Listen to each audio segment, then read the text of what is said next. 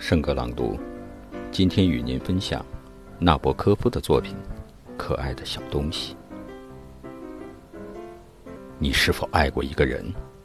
他看起来就像圣诞节清晨的阳光，初雪以后，松树枝上的小松鼠，雨天小路上见到行人裤腿上的泥点，还有那些最美的玫瑰花。